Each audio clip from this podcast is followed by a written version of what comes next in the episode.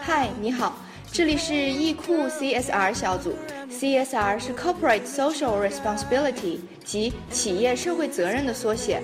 我们希望通过报道发展中国家弱势群体的问题，引起你的关注。这个四月，CSR 小组将与你一同讨论女性权益。Good afternoon, everybody. Welcome to another broadcast of Radio Echo. This is the CSR group. If this is your first time joining us, CSR is short for Corporate Social Responsibility. We hope to get your attention today by broadcasting news about vulnerable groups in developing countries. This April, the topic we will be discussing is women's rights. This is the last program of the topic breast cancer. So I invite two of my friends, Ben and Alex, to try a special podcast this week. Yeah, hey, uh, my name is Alex. Um, I was born in Canada and doing some school in Finland. I'm in China now for an exchange. This is my first radio broadcast with my friend Yo Yo and my brother Ben. And hello, my name is Ben. I'm an exchange student from Finland who has also lived in Canada. So in past three programs, we just discussed something about the breast cancer. I want to know what you learned about in the past three programs. You did listen them, did you? Yes, of course. I'm a huge fan of this podcast. Really? Yeah. So, breast cancer is a horrible disease affecting millions of women worldwide. Yeah. And it will affect millions more in the future unless we find a cure.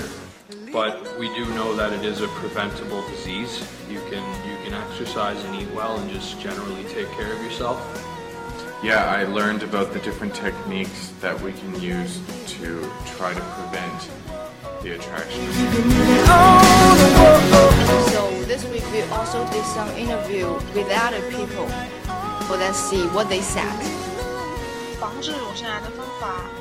我觉得应该是保持良好的生活习惯，坚持自我检查，定期接受全面的体检。呃，注意自己的饮食习惯还有生活习惯，吃好睡好，心情好。I believe breast cancer can be avoided by a limited Western diet, meaning do not eat too much red meat and avoid too many dairy products, such as pure milk, ice cream, etc. So most important one is that keep healthy diet, uh, go for uh, exercise, uh, take care of yourself, and alcohol and smoking. Of course, as you know, this is um, uh, quite risky for your health. So don't do go with those kind of things. Uh, don't stay up too late at night. Um, scientific, recent scientific study, they also have uh, seen that light pollution, they also somehow they do take part in uh, uh, this thing, uh, breast cancer. If it is caught early and treated early, very early, there is a good chance of complete recovery. But the main thing is early diagnosis. If you'd like more details on today's article, you can always find them at our WeChat page. Um, that's it for this topic, so let's move on to the forecast for next week. Okay. Ah, okay, so I see that the topic coming up is leftover ladies. How do you feel about leftover ladies? Uh, well, Well, describe to us what leftover ladies are. a leftover lady, I guess, in my opinion, is um, an older woman who never really got married. Okay, leftover lady. We also say 3S lady. The 3S is short for single, 70s, and stuff. In China, many people think it's a shame if if a lady doesn't get married when she's almost 30 or has been above it. Are things just the same in your country? Well, in my country, especially in Finland or North America, there are uh, pressures to find someone who you can identify with. But if you are unable to find that special connection with someone, we usually don't pressure too hard for people to get married. It's completely by your own choice and I think that that's the way it should be. So you don't have leftover ladies in your country. You don't call them that word. No, we do, I've never heard it referred to as as leftover ladies, but um, I have heard them called crazy cat ladies because they typically have a lot of cats. They're, they enjoy being on their own and seeing the world and experiencing things by themselves. Yeah. And I think that's really terrific if you choose to live like that. But in China, many people think they are very strange. And uh, in every festival, when the whole family get together and the grandparents will keep asking, hey, why don't you get married? Well, it's your boyfriend, so tell us when do you plan to get married? So what's your opinion about this? Well, it's obviously very different from uh, culture to culture. In Canada, we we do have a little bit of pressure, but it's nothing nothing intense like that. Um, I don't know. Men in Canada kind of think getting married is kind of like getting trapped. So we, we don't really jump into it either that fast. And I don't I don't think women should be pressured into doing it too quickly either. I think that the family has a responsibility to tease one another. So even in Western cultures, it's a topic often discussed, but it's never usually taken too seriously. I can also see the difference in culture from uh, a Chinese point of view.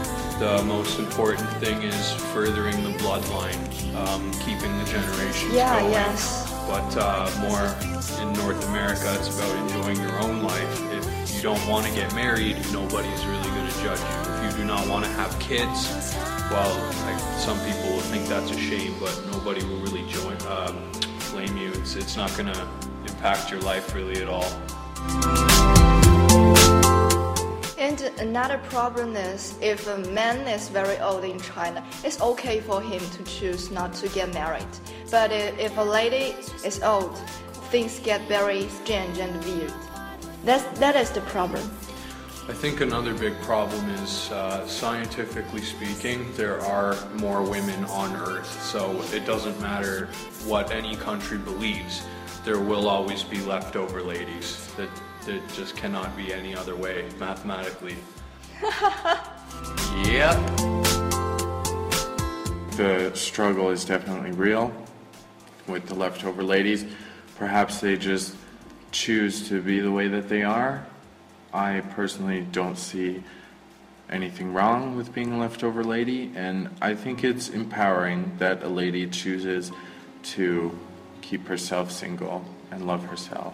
Yeah, I think it's I think it's very strange how some people can be pressured into making such a life-changing decision like getting married uh, quickly. Um, I personally believe that's a decision that should take a lot of consideration. I mean, it, it can make you very happy or very sad for the rest of your life. So it's not something I think you should just jump into. Take it off. This is what you want to belong to. They like you. Okay, so we'll talk more about this topic in the following several programs. So just wait and pay attention to us.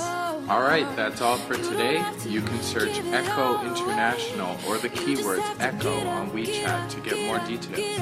Also, you are welcome to share opinions by leaving messages on our WeChat, and we are looking forward to hearing from you.